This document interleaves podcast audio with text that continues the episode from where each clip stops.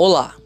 O texto a seguir se chama A Preocupação de um Narcisista. Ele faz parte do meu segundo livro de poemas chamado Maldizeres e foi escrito em março de 2021.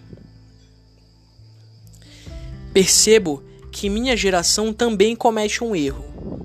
O erro de olhar a vida profissional do outro e com a sua própria vida fazer uma comparação.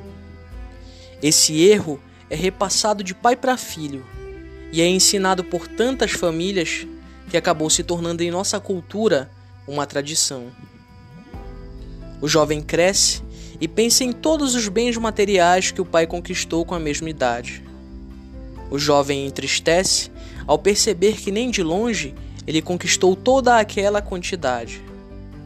O jovem adoece e, para sentir-se melhor, compara-se ao amigo desempregado.